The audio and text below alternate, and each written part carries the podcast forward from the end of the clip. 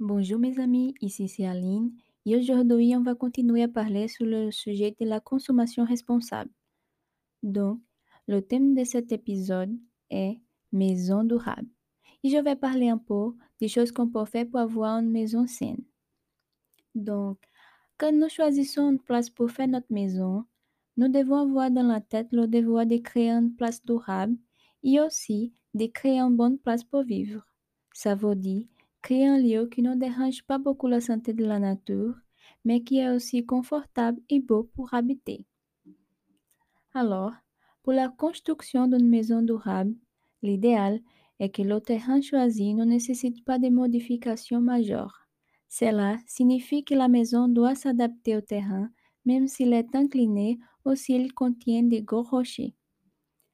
Un autre facteur important est que les matériaux utilisés dans la construction sont durables et fabriqués par des entreprises responsables. D'autres éléments importants sont l'utilisation d'énergie renouvelable comme l'énergie éolienne et solaire, ainsi que la récupération des eaux de pluie et le choix d'appareils certifiés pour leur faible consommation d'énergie. Par conséquent, la meilleure chose à faire avant la construction est de faire votre planification avec des professionnels qualifiés. Une bonne planification évite le gaspillage, crée des solutions aux problèmes éventuels et nous permet de choisir la voie qui nuira le moins à l'environnement.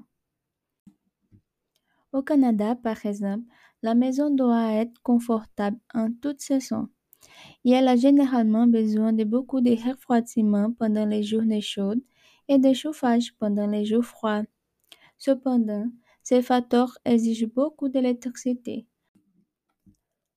Par conséquent, une solution adoptée par la société Sketch Nano a été le développement d'un isolant thermique pour portes et fenêtres en verre capable de bloquer les rayons ultraviolets et infrarouges. Cette solution permet d'étirer un maximum de la lumière naturelle tout en réduisant considérablement l'impact de la température extérieure sur la température intérieure. Et le même produit, pendant l'hiver, agit comme une barrière thermique empêchant la chaleur de s'échapper par les fenêtres. C'est une solution simple qui garantit la réduction d'énergie à l'intérieur des maisons et en même temps le confort des résidents.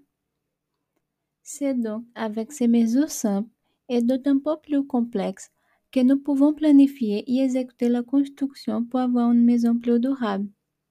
Donc, merci beaucoup de m'écouter.